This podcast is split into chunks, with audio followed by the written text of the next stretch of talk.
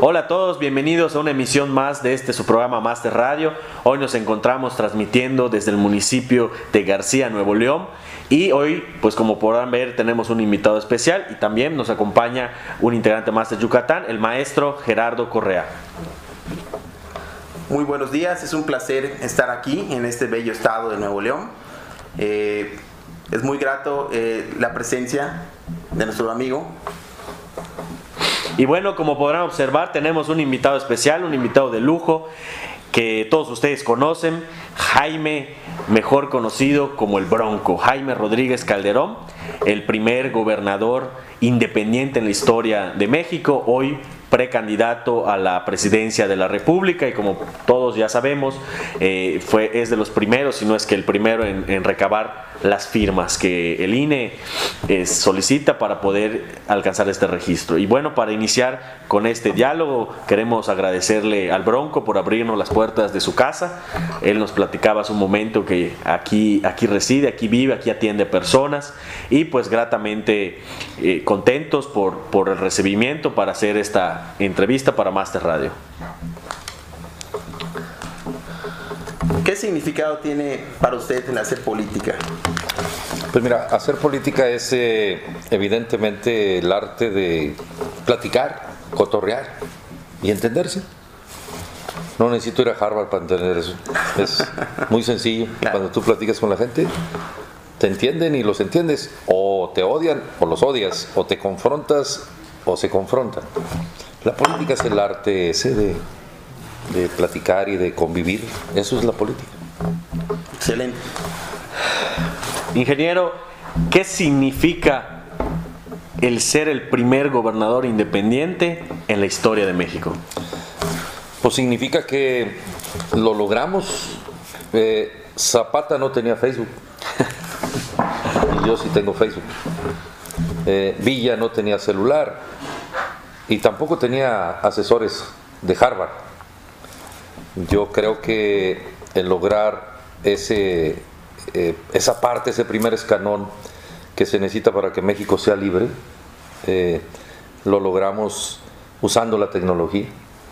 Y bueno, a mí me dio una gran satisfacción porque nadie creía en nosotros, la gente dice que estoy loco y yo digo que sí estoy loco, porque los locos cambian al mundo los que se llenan de cordura no cambian a nadie, ni cambian su actitud, ni cambian a nadie. Entonces, a mí me gusta ser un hombre atrevido, un hombre que sabe vencer la adversidad, un hombre que hace lo imposible posible, y eso me llena de satisfacción, independientemente de la consignación que la historia haga. Si ves aquí no hay ninguna fotografía del Bronco, en ninguna parte, eh, porque no me gusta la egolatría está Zapata, está mi hijo, está las notas periodísticas de cómo hicimos una historia. Significa para mí mucho porque iniciamos el primer escalón de la nueva independencia de México. Y vamos a hacer el segundo y el tercero y el cuarto escalón. Soy un hombre que eh, sabe que la edad es cronológica y que podemos, el que se atreve logra todo y el que no se atreve no logra nada. Entonces pretendo con ese ejemplo eh, hacerlo. Hay ahí una historia que al ratito la pueden ver. Yo tenía 2% en las encuestas y terminamos con 52. Hoy estoy igual.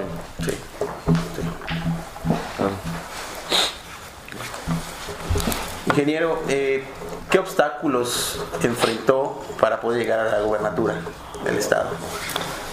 Pues todos, la ley, la ley y los partidos son muy gachos con los ciudadanos. Los partidos políticos se han encargado de destruir este país. Y el primer obstáculo ha sido ese, que los políticos que no quieren dejar el poder, pues te ponen trabitas, ¿no? Entonces el primer obstáculo fue que me echaron encima los medios de comunicación, qué bueno que ustedes vienen aquí de gratis conmigo. Y entonces eh, los medios de comunicación de Nuevo León no me dan los espacios porque no les pago. El primer obstáculo fue ese, que pareciera ser que yo competí con los medios de comunicación y no contra los partidos políticos. Y entonces me inventaron mil cosas. Ustedes ya conocieron mi casa. Mi casa no tiene barda, ¿te diste cuenta que no tiene barda? Eh, quizás soy el único político del mundo que no tiene, que no vive como en una cárcel.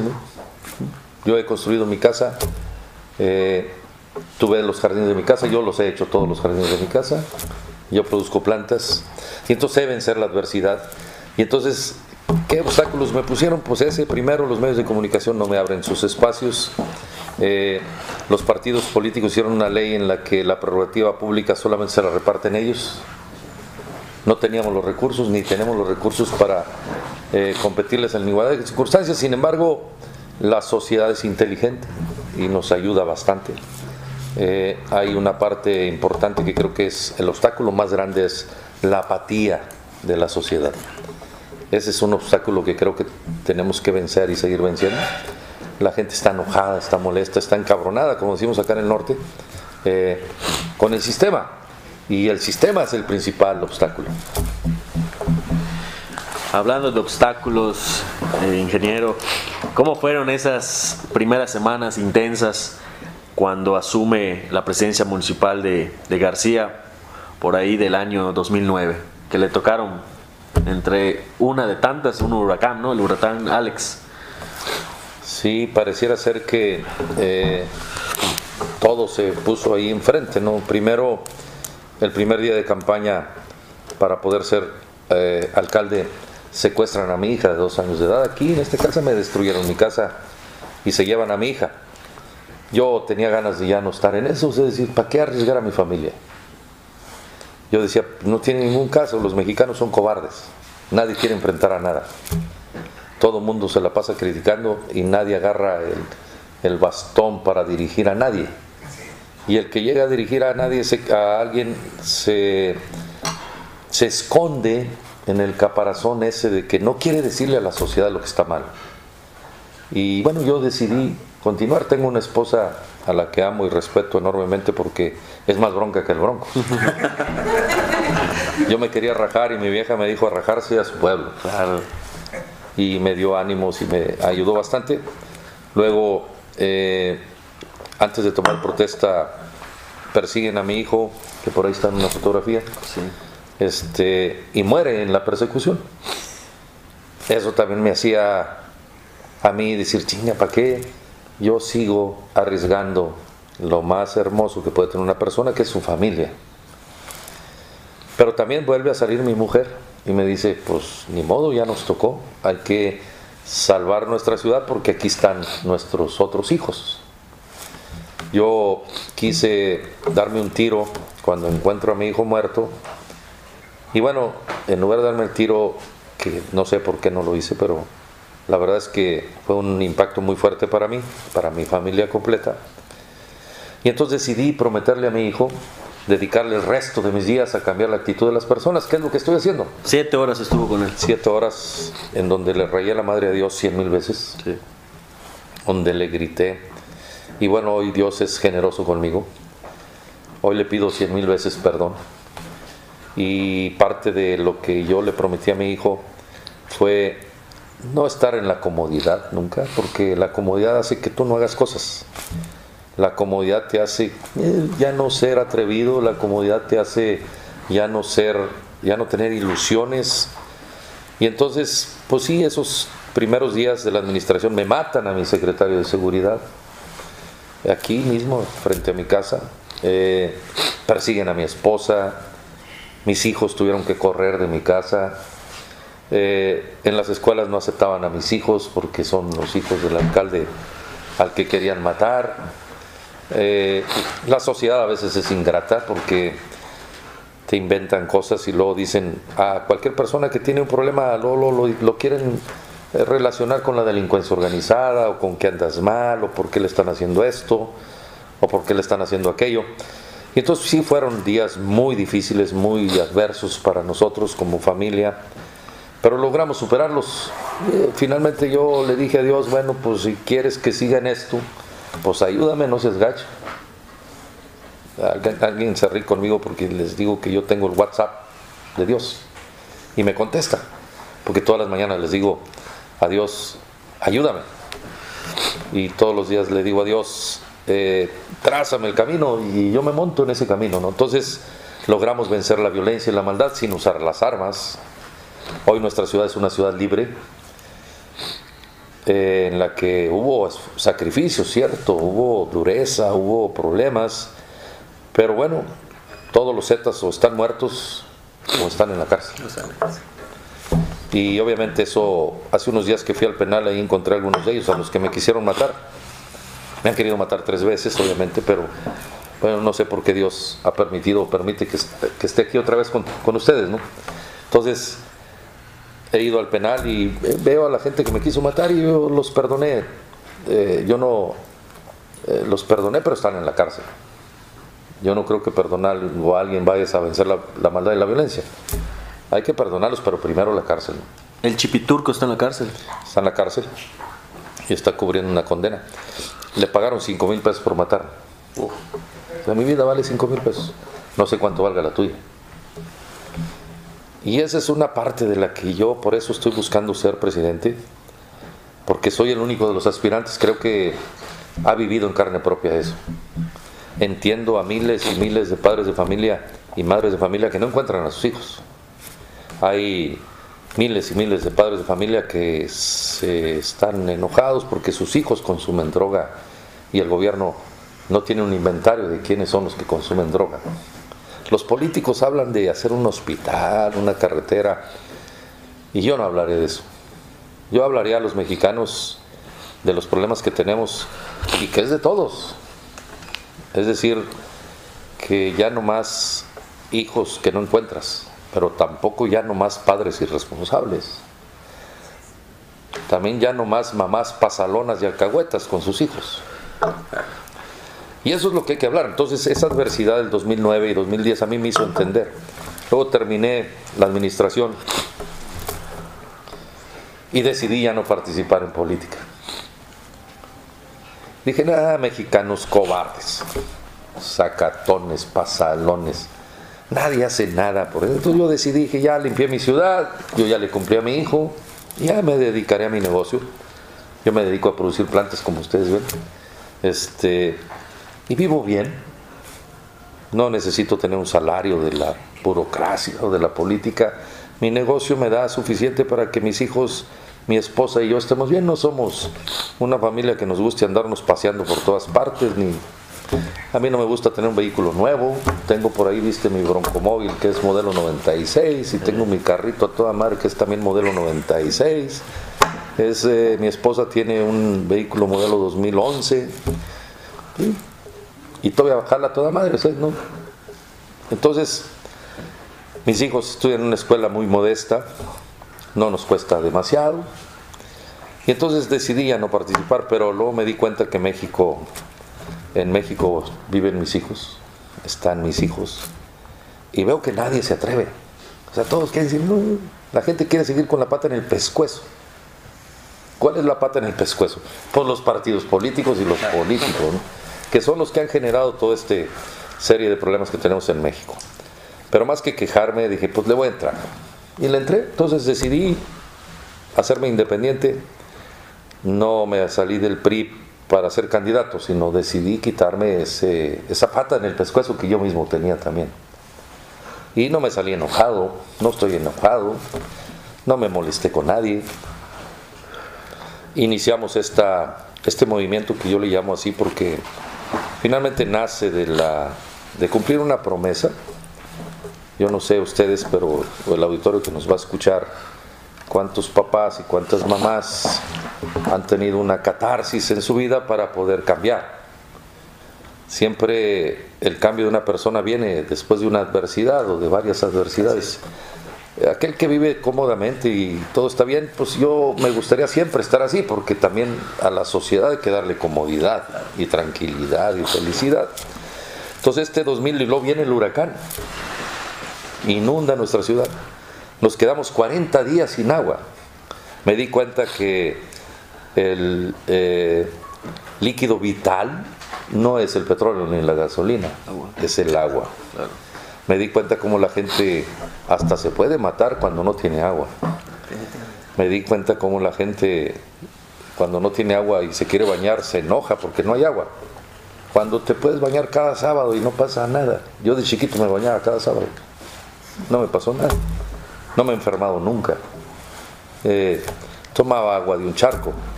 Y hoy todo el mundo quiere tener todo a la perfección y, y finalmente tenemos muchos más problemas que antes. ¿no? Entonces, eh, esa parte de la vida de tener adversidades, pues me ha hecho ser el bronco. Simplemente. Una historia ahí.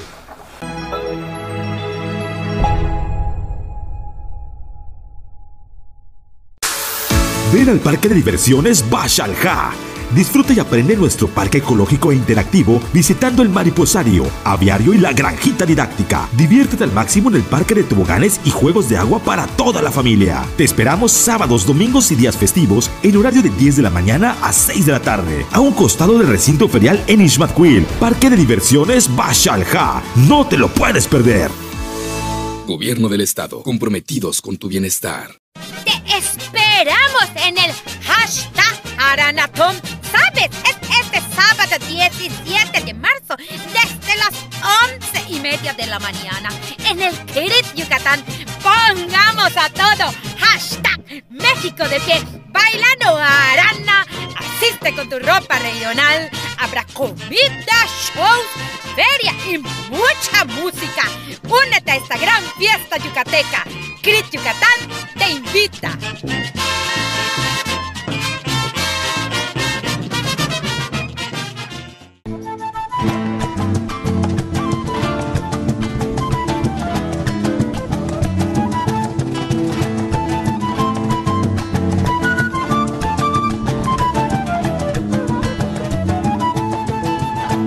Nube blanca, gota a gota vas dejando caer sobre mi triste vida, mujer, un diluvio de fe. Eres la nube blanca, gota a gota vas dejando caer sobre mi triste vida, mujer, un diluvio de fe. Eres como una flor muy bella y perfumada, aromas con tu olor, mi alma enamorada. Eres la nube blanca, gota gota mundo cambia a cada instante. y cada instante es noticia. Hoy no solo es importante estar informado, hay que estar bien informado. En un mundo vertiginoso es importante tomar buenas decisiones. ¿Y tú, ya tomaste la tuya? Comunique Informa empieza un nuevo ciclo. Nosotros ya estamos listos. Nos vemos por Comunique Channel.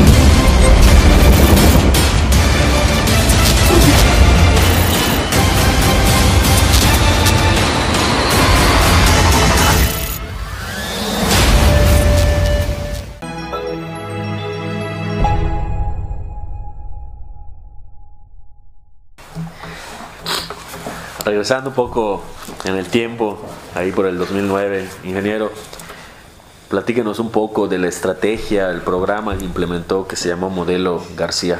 Creo que fue un tema de seguridad, ¿no? Sí, de nuevo la adversidad, la gente tiene miedo. México tiene miedo.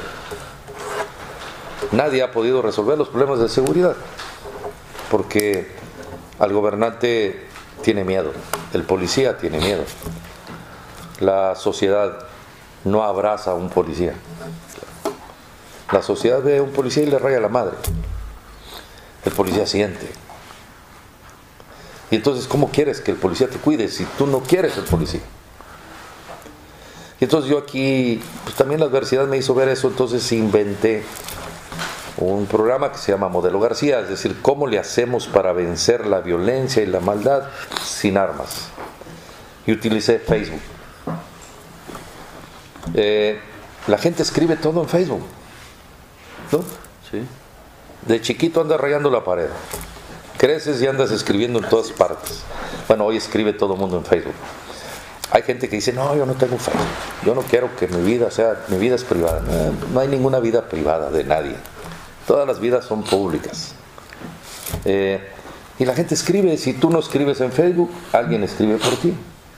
Y listo. Entonces empecé a usar la herramienta y esta herramienta me decía a mí, si yo le pregunto a la gente en qué colonia o en qué barrio venden droga, y la gente me contestaba en Facebook, de manera privada, por inbox, la gente me escribe muchas cosas.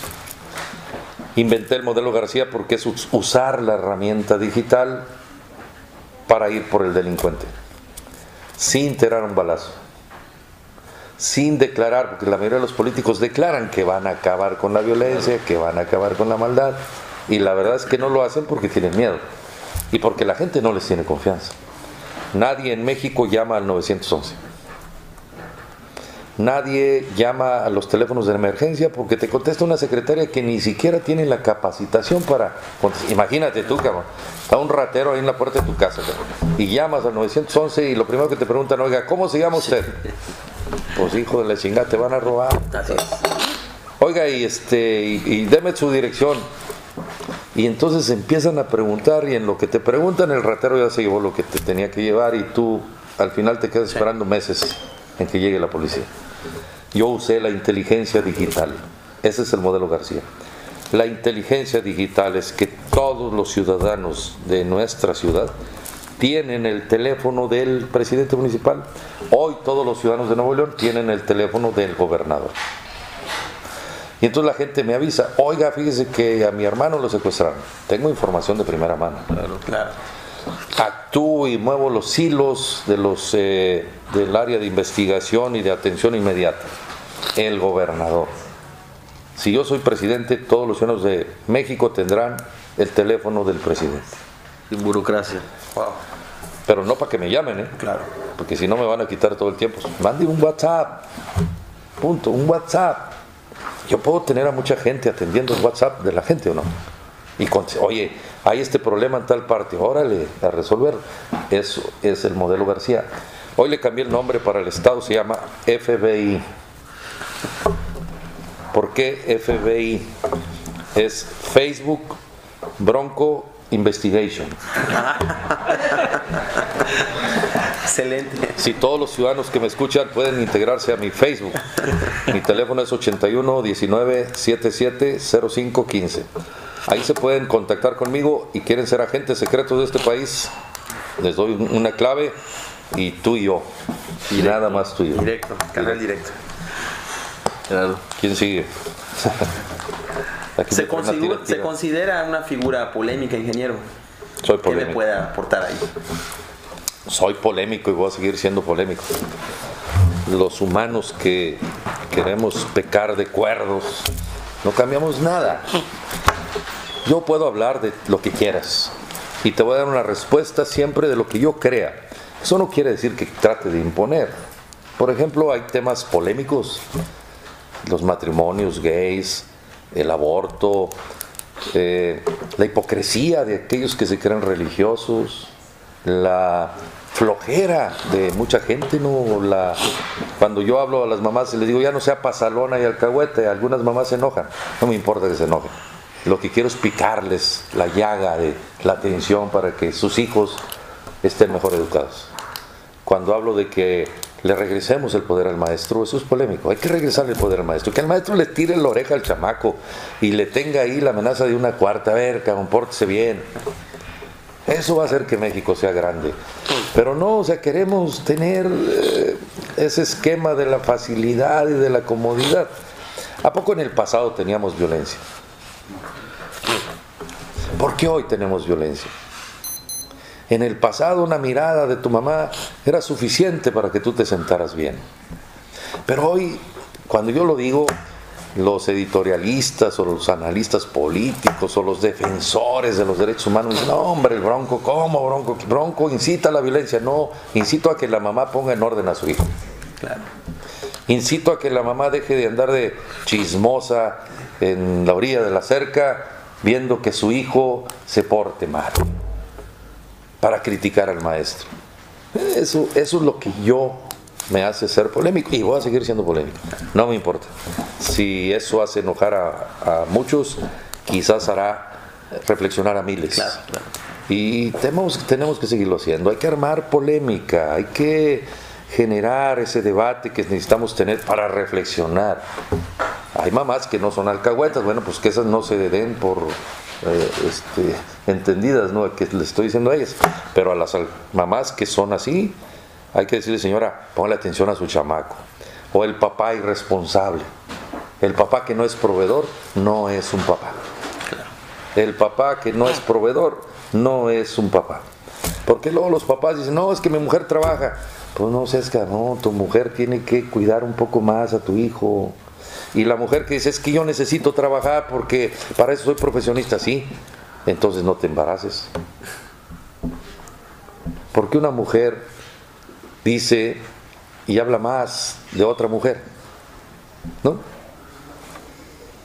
Y ella por ser mujer a lo mejor no está haciendo lo que tiene que hacer. No estoy generalizando, estoy hablando que los problemas que tenemos los tenemos que polemizar. También hay hombres eh, huevones y muy huevones que no cumplen con su responsabilidad de ser padres y de ser proveedores con su esposa. Eh, eso no quiere decir que la esposa no trabaje profesionalmente, debe de trabajar profesionalmente, eh, su inteligencia, su capacidad, pero necesita que la jornada laboral de la mujer sea menor. Si reducimos la jornada laboral de la mujer, México será poderoso. ¿Por qué? Porque el niño necesita de un abrazo y el niño también necesita de una mirada así que lo va a atravesar la mamá, cabrón, para que se arregle. ¿O no? Pues sí, bueno, eso es ser polémico. Así es, así es. Ingeniero, eh, nos gustaría saber cómo maneja su personalidad eh, controversial en su actuar del diario. Pregúntale, a, pregúntale a Valentina, güey. Soy igual con mi esposa, con mis hijos, conmigo mismo, con mi mamá, con mis hermanos, con mis trabajadores. Pero pues soy el bronco, o sea, tengo un corazón así, o sea, no, no, no soy. eh, entiendo cuando la gente eh, eh, también se da a entender. Yo soy igual, soy un caballo bronco. no cambio ni voy a cambiar. Y eso a lo mejor le caigo gordo a muchos, ¿no? Pero no importa, que me aguanten. Mientras no los ofenda. Yo no ofendo a nadie. Respeto. No voy a ofender a nadie nunca. A veces a lo mejor mi léxico ofende a alguien y les pido disculpas previo a, a lo- cuando la gente me entrevista o cuando ustedes me puedan escuchar. Las cosas que digo no las digo para ofender a nadie.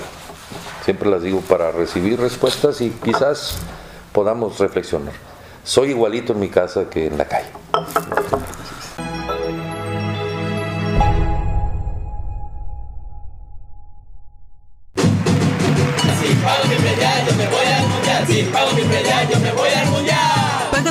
Y participa en el sorteo de grandes premios que el ayuntamiento tiene para ti. Dos viajes al mundial, tres autos, computadoras, bicicletas y muchos premios más. Por eso yo sí lo pago. Mérida Ciudad Blanca, Ayuntamiento 2015-2018. El mundo cambia a cada instante. Y cada instante es noticia. Hoy no solo es importante estar informado, hay que estar bien informado. En un mundo vertiginoso es importante tomar buenas decisiones. ¿Y tú, ya tomaste la tuya? Comunique Informa empieza un nuevo ciclo. Nosotros ya estamos listos. Nos vemos por Comunique Channel. Te esperamos en el hashtag Aranatom. ¿Sabes? Es este sábado 17 de marzo desde las 11 y media de la mañana en el Kirit Yucatán. Pongamos a todo hashtag México de pie bailando arana. Asiste con tu ropa regional. Habrá comida, shows, feria y mucha música. Únete a esta gran fiesta yucateca. Crit Yucatán te invita.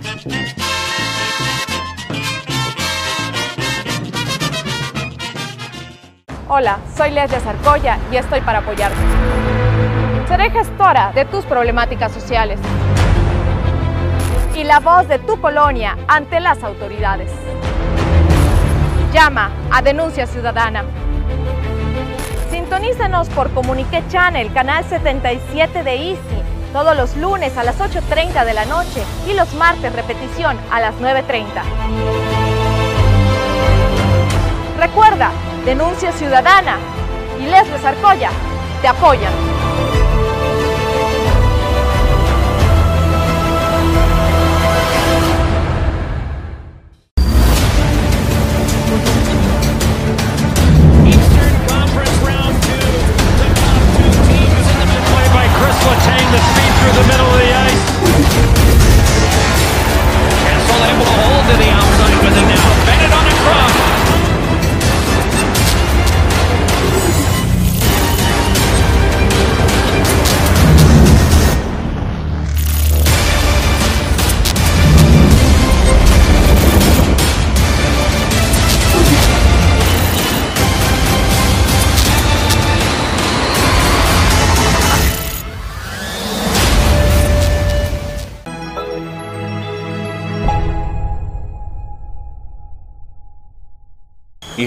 ¿Cree usted que el hecho de ser una persona de rancho le haya servido para desarrollar cualidades para un mejor gobierno, o sea, aplicarlo de mejor manera a la hora de gobernar?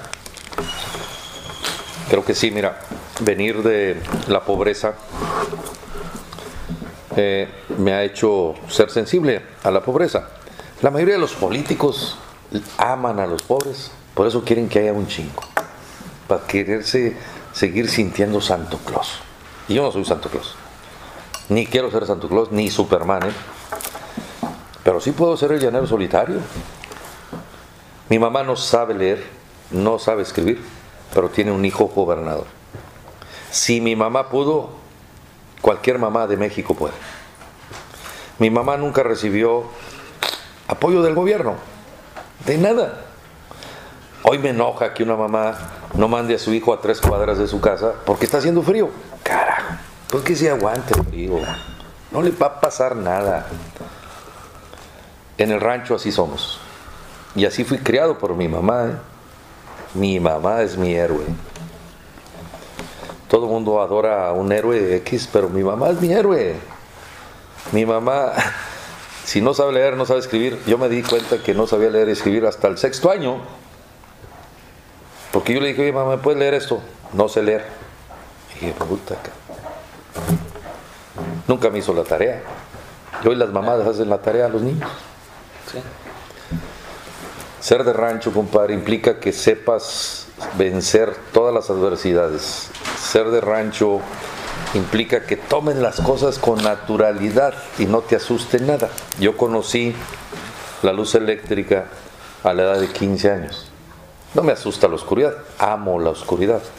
Porque amando la oscuridad sabes que la luz es grandiosa.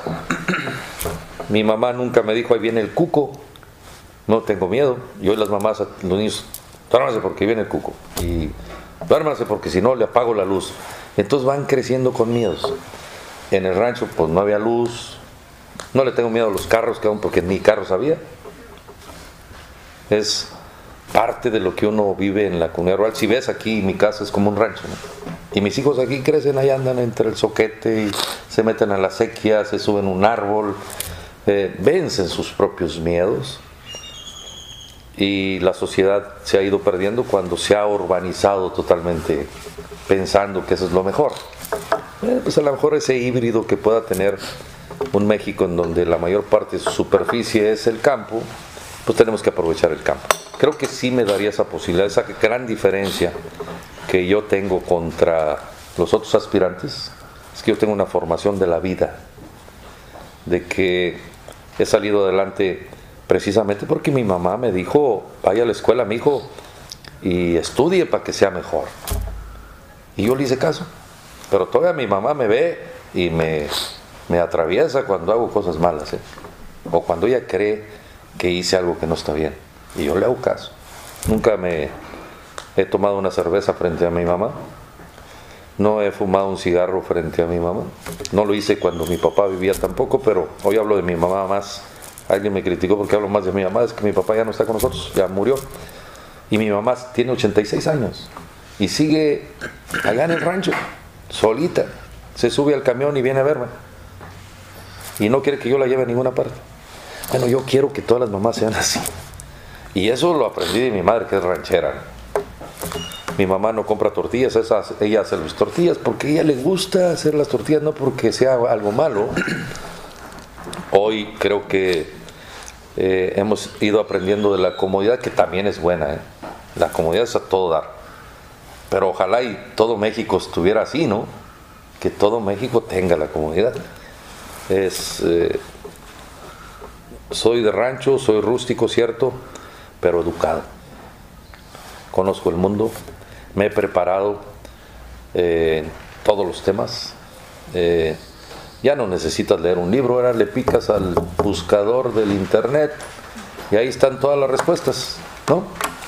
Así es. Si quieres, pregúntame lo que quieras y nomás dame chance de tener aquí mi iPad y te contesto, cabrón, porque ahí están todas las respuestas, ¿no?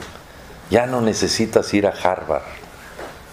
Los que fueron a Harvard ya escribieron y ahora está ahí en el iPad. Hoy necesitas tener un iPad, necesitas tener un celular. Soy ranchero, rústico, preparado cibernéticamente y ese es un híbrido, desde mi punto de vista, bueno, ¿no? Bueno, para algunos no es tan bueno porque les caigo gordo. Ingeniero, cambiando un poquito el capítulo, eh, quisiéramos escuchar qué opina usted de la política fiscal de México que estamos hoy por hoy viviendo por los cuales los ciudadanos, este, pues existen ciertas incertidumbres, ¿no? Entonces, este, queremos escuchar qué opinión nos da. Es una política recaudatoria totalmente. Eh, creo que se puede avanzar en México sin esta política. Hay que bajar impuestos.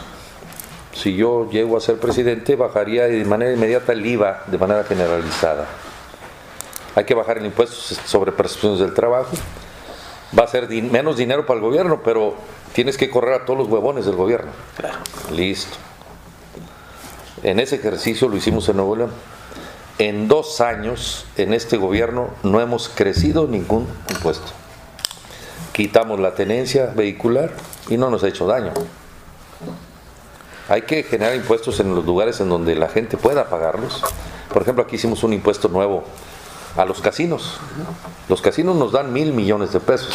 Con eso le pagamos a la policía. La policía de Nuevo León es la que mejor gana de todo el país.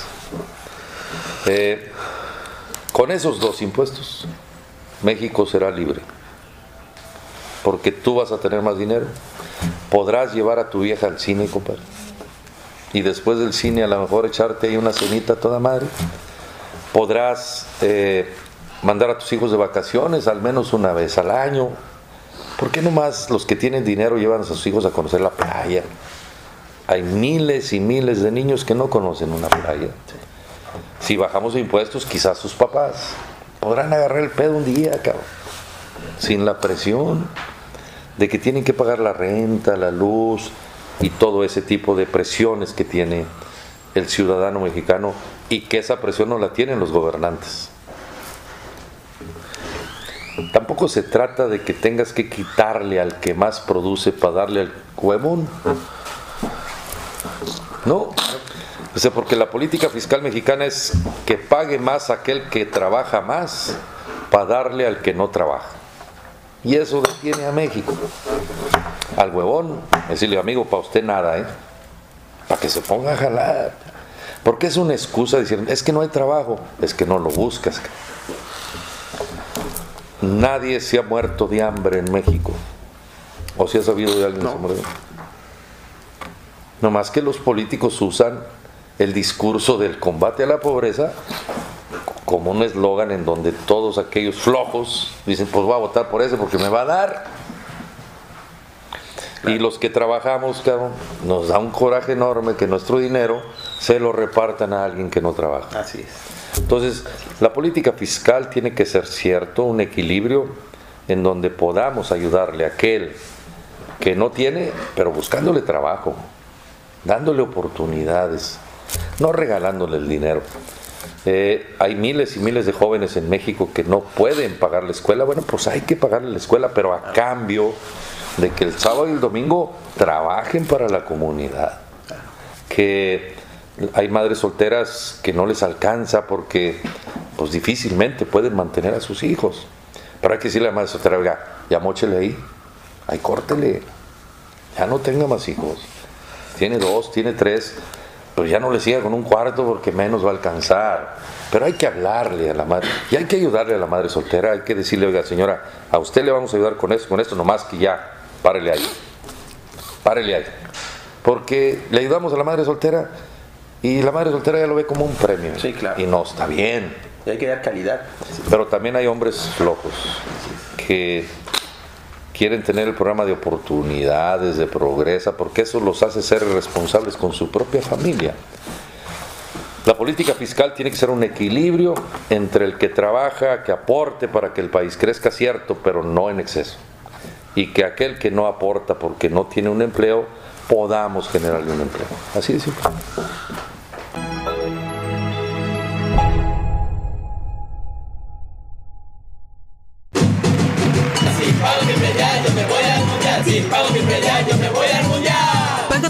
Y participa en el sorteo de grandes premios que el ayuntamiento tiene para ti. Dos viajes al mundial, tres autos, computadoras, bicicletas y muchos premios más. Por eso yo sí lo pago.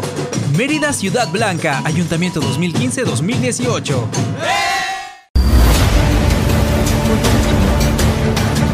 Eastern Conference round two. The top two teams in the middle. Play by Chris Letang, the speed through the middle of the ice.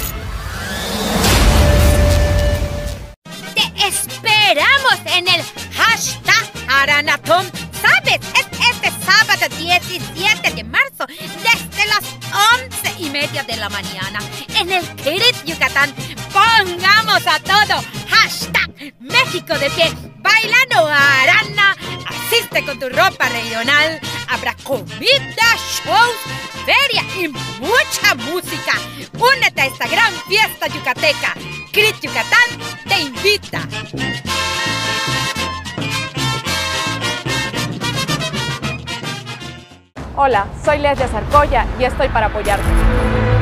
Seré gestora de tus problemáticas sociales y la voz de tu colonia ante las autoridades. Llama a Denuncia Ciudadana.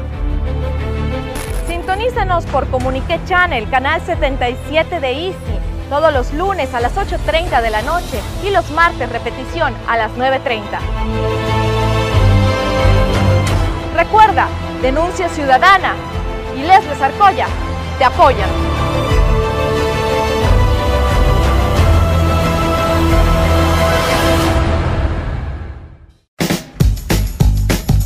En tus reuniones. Con los amigos. O en cualquier ocasión. Nuevas tortillitas Doña Aida.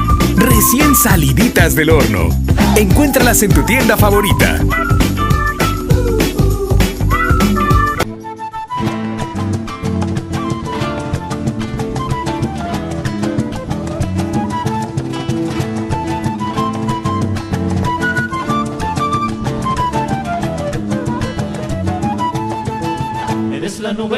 Gota a gota vas dejando caer sobre mi triste vida,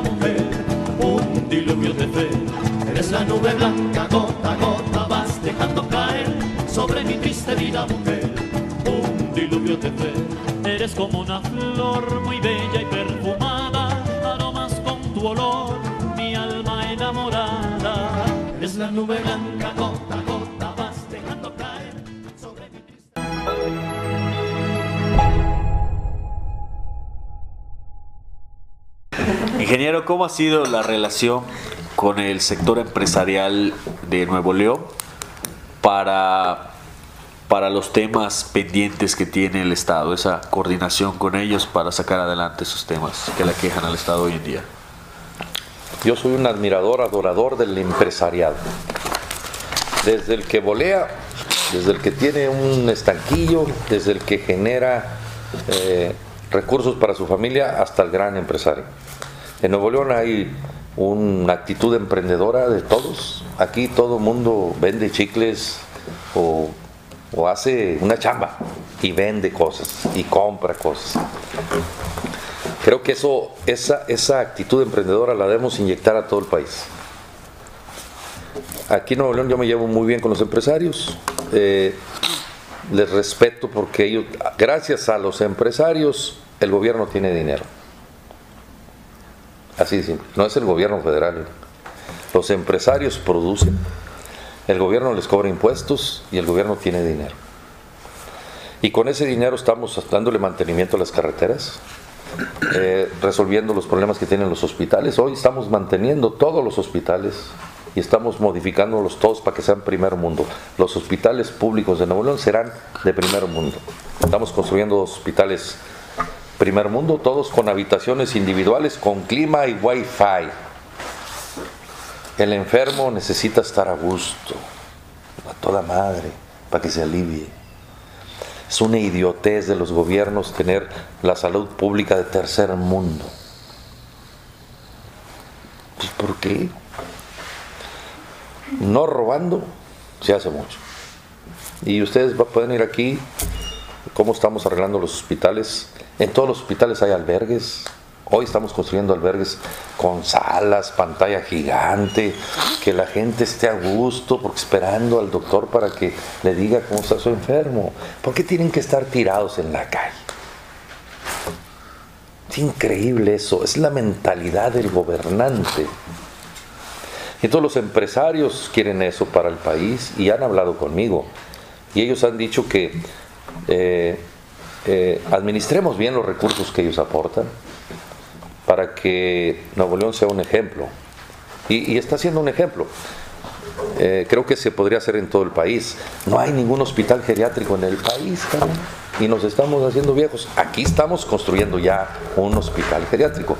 Tenemos el hospital de cancerología más fregón de todo México. Lo acabamos de terminar. Creo que este ejercicio de los empresarios, si México tuviera un secretario de Hacienda que sea empresario, nos iría fregón. Si México tuviera como secretario de salud a alguien que haya sido director de un hospital privado, nos iría fregón.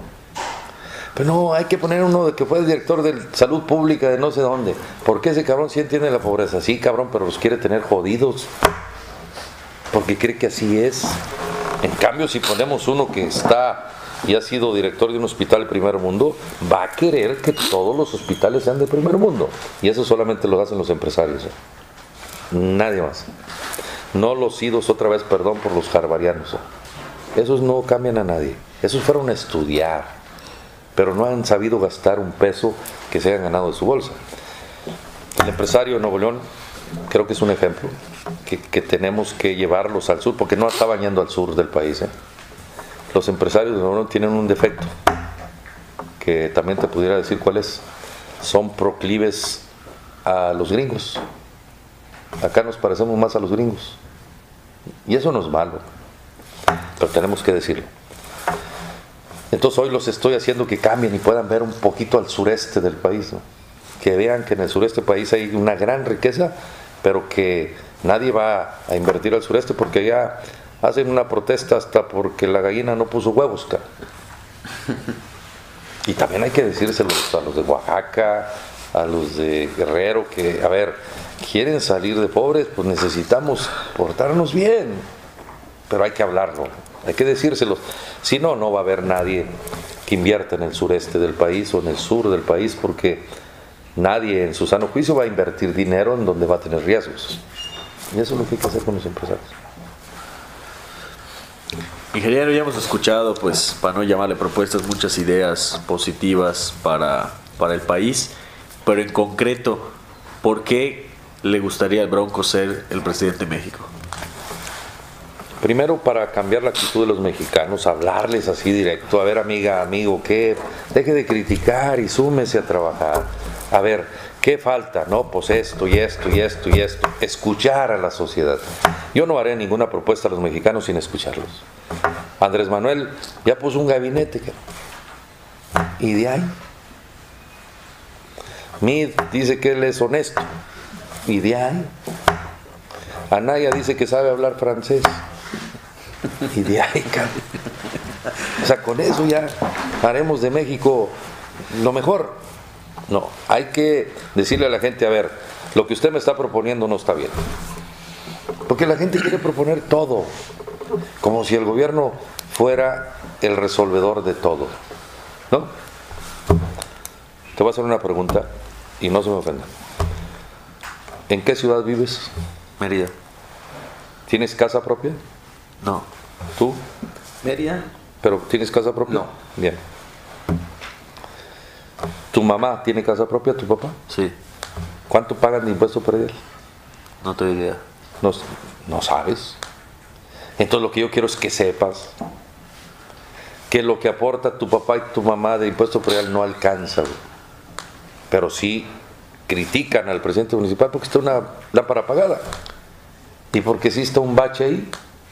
Y tú crees que porque tú pagaste mil pesos de impuesto predial al año, ya con eso tienes derecho a todo. Los políticos no se atreven a hablarle a la sociedad. Yo quiero ser presidente para hablarle a la sociedad. Si les hate, sí tenemos problemas. ¿Quieren que yo haga esto o aquello? ¿Y usted qué va a hacer? O sea, ¿cómo hacemos juntos las cosas? Yo quiero ser presidente de México para lograr cambiar la actitud de los mexicanos. Si cambiamos la actitud de los mexicanos, incluyéndome, creo que las soluciones serán mucho más fáciles y más precisas. ¿De qué sirve que yo te diga voy a hacer la carretera de Ensenada a Mérida? Ni me la vas a creer. ¿No? O que yo voy a decir, oye, voy a hacer de Mérida el oasis del turismo y eso. Tú decir otro cabrón que viene a ofrecer lo mismo. Debo de ir a Mérida, debo ir a Yucatán, a, a Sinaloa, Baja California, a escuchar, a escuchar, no a echarme un rollo. ¿Y cómo le voy a hacer, compadre? En México hay 107 millones de cuentas de Facebook, de 123 millones de mexicanos. Ahorita estoy capacitando aquí. Es más, ahorita que hay gente de allá, ¿no viene? De Yucatán.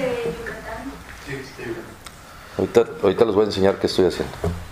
Vamos a invadir la red. Vamos a preguntarle a la gente. Que la gente le escriba al Bronco y decir, oye Bronco, yo creo que debes de hacer esto y esto y esto. Y no que yo diga, amiga, vota por mí porque yo voy a cambiar tu vida. ¿Me crees? Pues no. En cambio, si te mando un inbox en Facebook, en tu cuenta, amiga, dígame, ¿qué te gustaría que yo hiciera? Pues tú me vas a poner ahí cosas. ¿no? ¿Para qué le pregunto a los expertos? ¿Quién es más experto que aquel que vive el problema? Eso es lo que yo haría. Eso es lo que voy a hacer. Ingeniero, ¿es posible que veamos un acuerdo entre Margarita Zavala, el Bronco y Ríos Peter. Peter? Para una candidatura única. Así es. A mí no me gustan las pandillas. Yo no soy dueño de la voluntad de la gente que me firmó, tampoco Margarita, tampoco Ríos Peter. Creo que sí debemos de tener un acuerdo para trabajar en común, que no nos peleemos, que no demos el ejemplo como los otros. Andrés Manuel, Anaya y, Pepe Mid se están peleando todos los días. Todos son genios, todos son eh, expertos, todos han dado resultados. Pero se la pasan peleando. Entonces los seguidores de Andrés Manuel están peleados con los seguidores del PRI y los seguidores del PRI están peleados con los seguidores del Frente. Lo que yo le propuse a Ríos Peter es, no nos, echemos, no nos echemos nosotros, demostremos civilidad. Cada uno de nosotros tiene diferentes maneras de ver las cosas. ¿no? Bueno, hagamos un proyecto común. Si en el camino vemos la posibilidad de una candidatura única, tampoco estoy en contra de eso. Pero de principio no. porque volveríamos otra vez a hacer lo mismo que los partidos políticos. Que para ganar, el objetivo es ganar, no, mi objetivo no es ese. Yo quiero ganar, pero cambiando la actitud de las personas. Ríos Peter también me dijo eso, entonces creo que Margarita quedamos de vernos después del 19 y nos sentaremos a platicar. Pero no estoy haciendo un plan para eso. Porque, pues imagínate, un día mi mujer se rió porque le dije, este, eh, que me gustaba mucho a mí Catherine Zeta Jones. y mi mujer se rió. Y estoy haciendo planes a ver para cuando la conozca. Y cuando la conocí, pues no me gustó, porque ya la vi así cerquita que no es lo que yo había pensado.